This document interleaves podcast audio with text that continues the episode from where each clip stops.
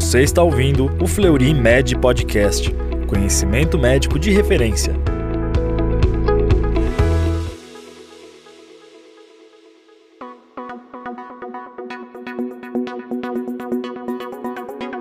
Olá, seja bem-vindo a mais um Fleury Med Podcast, canal oficial do Fleury Medicina e Saúde.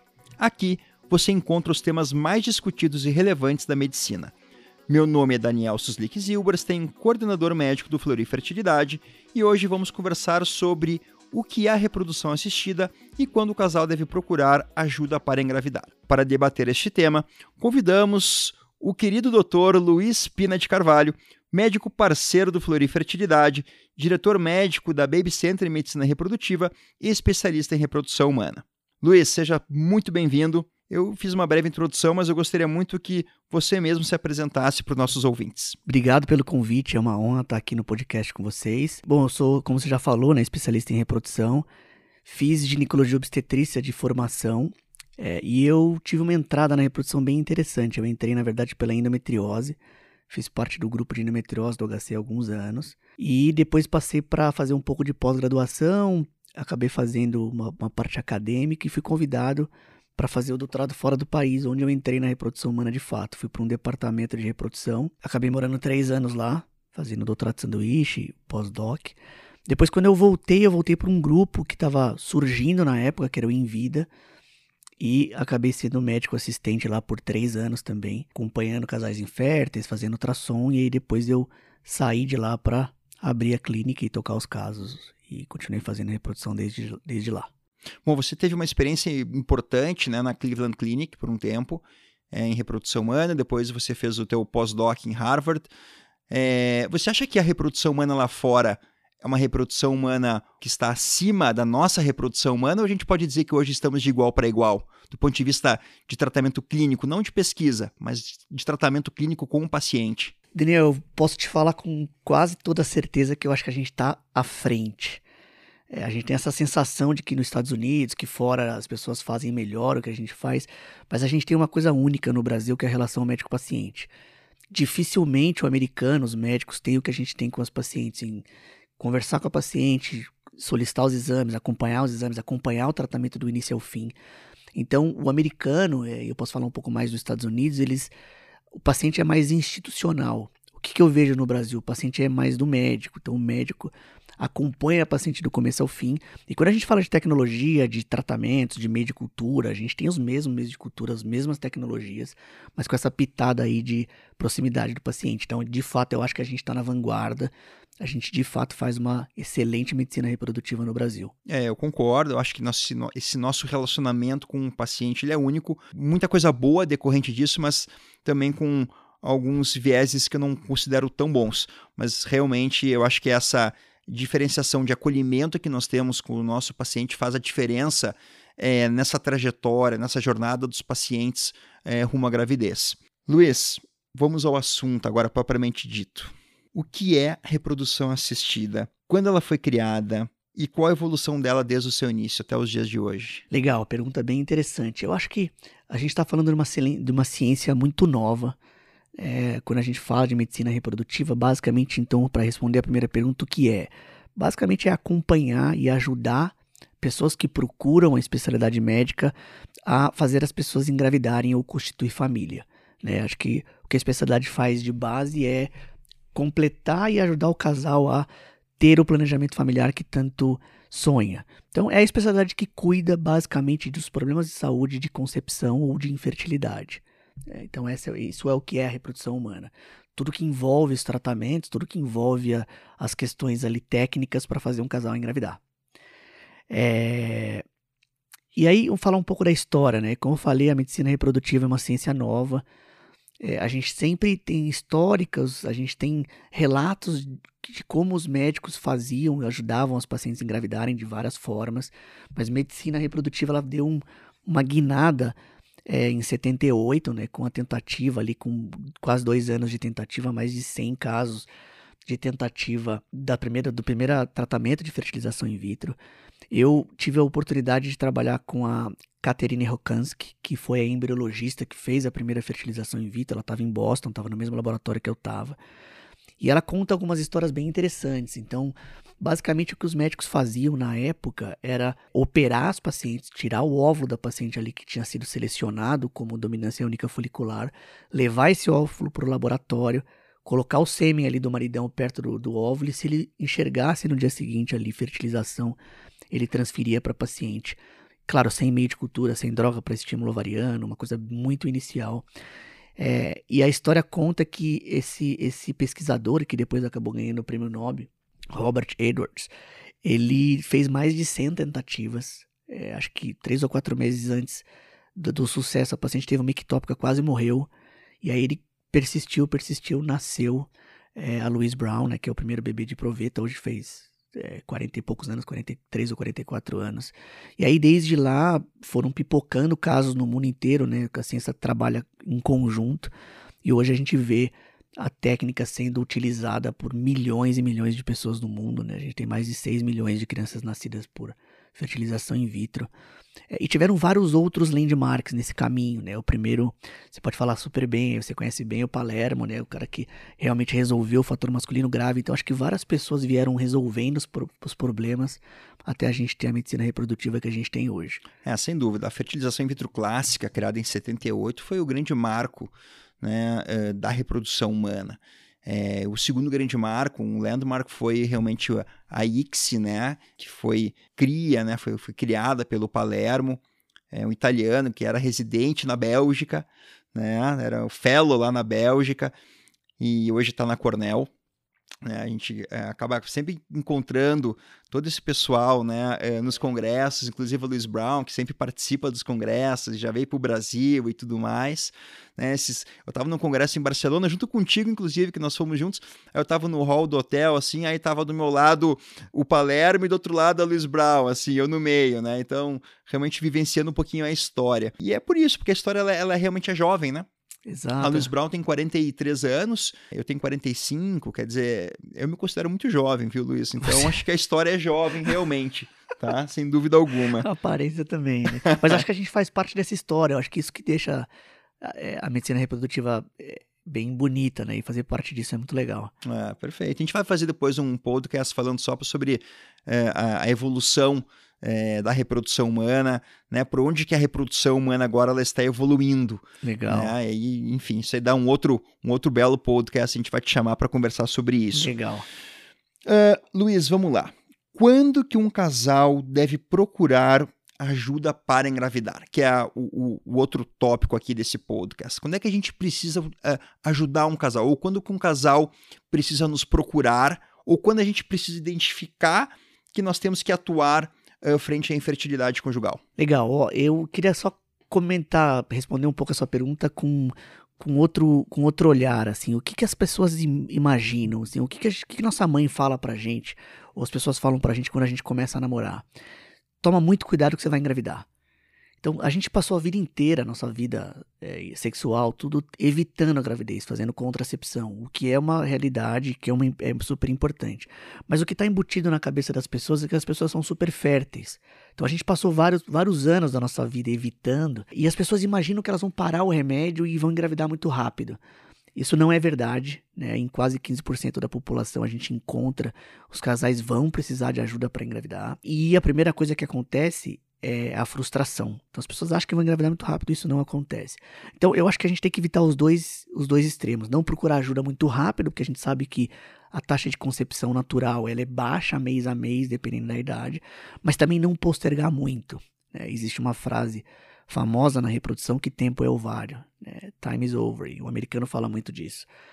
É, então, especificamente, a ciência tentou trazer alguns, alguns dados. Né? Então, o que, que a gente tem hoje na literatura? Abaixo de 35 anos de idade, quando você está tentando engravidar, é, o que, que é tentar engravidar? É ter relações sexuais ali frequentes, num nível natural, a gente não quantifica isso, sem nenhum método de contraceptivo. Passou um ano de tentativa, o baby não veio, e esse casal precisa procurar ajuda. Então, um ano é, é, um, é um dado que a gente usa bastante, a literatura fala bastante disso. Por que um ano? Porque basicamente abaixo de 35 anos a taxa de concepção natural é muito próxima de 7, 8, 9, 10% e 90 e poucos por cento desses casais vão estar grávidos em um ano se eles não tiverem nenhum problema de, de, de infertilidade. é, como a gente já falou, né, uma das principais variáveis em reprodução humana é a idade. Então a gente a gente solicita que o casal procure ajuda um pouco mais rápido quando existe uma maternidade tardia, ou seja, acima de 35 anos de idade, a gente considera um check-up da fertilidade acima de seis meses. Então encurta um pouco esse período. Tem seis meses de tentativa, o baby não veio. Eu acho que esse casal já pode procurar ajuda, já deve fazer alguns exames, já deve fazer um check-up da fertilidade, mesmo que os exames não mostrem nada, mas o casal tem que ter certeza ali se não existe nenhum problema grave que está fazendo com que a gente postergue o, o, tratamento desse casal. E aqui tem, eu acho que uma, uma coisa legal também que eu sempre comento para os pacientes. Muitas vezes os casais acham que estão tentando engravidar, só a hora que eles falam assim, ó, oh, vamos tentar engravidar, eles aceleram o número de, de, relações sexuais, eles fazem algum tipo de tabelinha, mas toda vez que um casal tem relação sexual sem nenhum método contraceptivo, eles já estão em risco de engravidar. E isso já deve ser contado como tempo de tentativa. Então os casais falam, não, a gente não toma nada há três anos, a gente vive vida normal. Esse casal já tem três anos de tentativa. Exato. Isso é importante a gente se dar conta, né? E os casais não percebem isso ah, a gente está sem se cuidar há três anos, mas a gente começou a tentar faz cinco meses. Exato. É interessante isso. Bem né? interessante, bem é. interessante. O, tu comentou ali um pouco antes, né? Os casais têm uma chance de gravidez natural por mês. Exato. Qual é a chance de gravidez natural por mês de um casal, né? Uma mulher aí de uma média de 35 anos. Exato. Então, o que, que a gente coloca na, na, na, nessa conta? E eu também costumo dizer que toda vez que a gente fala muito de estatística, o casal, você fala uma hora com o casal, ele só grava aquele valor ali. Eu não, eu tenho tantos por cento de engravidar por mês. Mas acho que dá para trazer esses números, assim, foi o que você falou, né? Um casal de 35 anos, aproximadamente 35 anos, ele tem uma taxa de concepção próxima de 7, 8, 9% ao mês. É, o que é baixo se você for ver, e eu tô falando de casais que não tem problema para engravidar. Né? Não existe subfertilidade, nada. Então, o que a gente calcula por ano é uma coisa que a gente chama de taxa acumulativa de gravidez. Então, são 7, 8% ao mês, que isso dá quase 90 e 95% ao ano. Então, essa é uma taxa de concepção aceitável ali, próximo da idade de 35 anos. Um outro dado importante que achei é interessante a gente conversar aqui, comentar, é que mais de 60% dos casais que vão engravidar no primeiro ano vão engravidar nos primeiros quatro meses. Né? Então acho que vem essa a ideia, puxa vida, se a mulher tem 35 anos para cima, para mais, não espere fechar um ano, porque o segundo semestre de tentativas, a minoria dos casais vão acabar engravidando naturalmente. Né? Então é, é, é impressionante como os primeiros quatro, cinco meses, seis meses de tentativas são bem decisivos em relação àquela chance do casal engravidar naturalmente. Depois, no segundo semestre, as chances realmente caem bastante, em torno de 15%, 20%, totalizando aí os 88%, talvez até 90% dos casais que engravidam naturalmente, fechando os 12 meses. E e quando a gente fala em inseminação intrauterina, assim, o que, que a gente espera de um incremento de chance de gravidez? Bom, excelente pergunta. Eu acho que o principal foco aqui da inseminação é de fato acertar a indicação né? A gente faz inseminação. Basicamente, a inseminação foi criada para é, resolver ou aumentar a chance do casal engravidar em fator masculino leve. Então, casais que têm fator masculino leve ou que têm síndrome de tuba única, algumas outras coisas que você pode ajudar a olhar o lado da ovulação ali. Ovário policístico. Ovário policístico, induzir ovulação. Agora, os, os casos de anovulação exclusivamente anovulação, elas podem, você pode causar ovulação e o paciente namora em casa quando o sêmen é bom. Mas eu, eu também acho que a inseminação aumenta um pouco mais, o paciente tem um incremento ali com até o processamento seminal, a, a, o catéter cervical, tudo aquilo. Então, depende de alguns fatores, mas eu acho que o casal acaba ganhando, às vezes, 7 mais 8, de 5 a 10% a mais de incremento quando ela faz um procedimento de baixa complexidade como a inseminação. E quando a gente indica uma fertilização in vitro, qual é a chance também, mulheres ao redor de 35 anos, porque a gente sabe que as taxas de sucesso são muito relacionadas com a idade da mulher. Né? Mas colocando aí mulheres até 35 anos, qual a chance de gravidez com um tratamento de fertilização in vitro? Boa. É, fogueiro. Podcast podia ser chamado podcast da fogueira. Não, a pergunta é muito boa e as pessoas de fato fazem essa pergunta, né? Eu acho que alguns pontos são cruciais aqui. Eu, eu sempre falo isso para os pacientes, existem até sites que mostram estatística ali, você vai imputando variáveis no modelo e ele te mostra uma chance no final. É, eu acho que algumas coisas que mudam bastante essa estatística, doenças associadas como endometriose, por exemplo, reserva ovariana, É, mas existe uma taxa que a gente chama de taxa ouro, que são pacientes de 35 anos, sem grandes problemas de saúde, e aqui eu quero de fato deixar gravado a importância de um laboratório de alta qualidade. É, quando você entra dentro de um laboratório, você aumenta a chance do tratamento do casal, isso eu não tenho dúvida nenhuma. A gente já passou por alguns laboratórios, a gente sabe a importância de um laboratório. Mas eu posso te dizer que as taxas hoje de fertilização de sucesso, dependendo do laboratório, dependendo dessas várias, giram em torno de 55, 60, 65% no máximo de taxa de sucesso.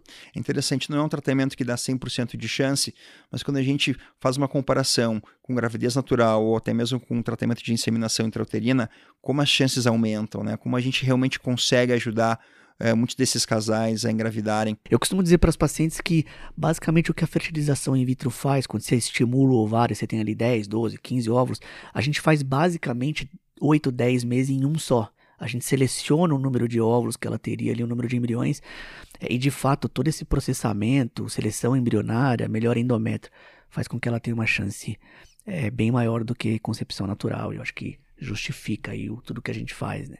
Perfeito. Para finalizar, uma última pergunta, Luiz.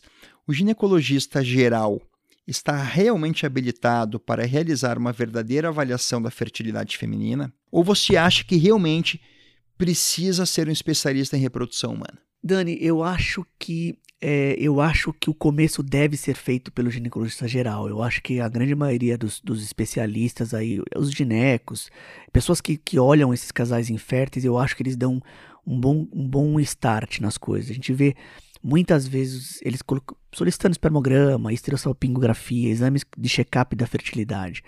Eu acho que o grande ponto do ginecologista geral é de fato não tardar e conseguir selecionar quais são os casais que devem chegar no especialista de uma forma mais rápida. Por exemplo, há alguns anos atrás eu não via de, com frequência o ginecologista pedir um antimileriano, né, um marcador de reserva ovariana.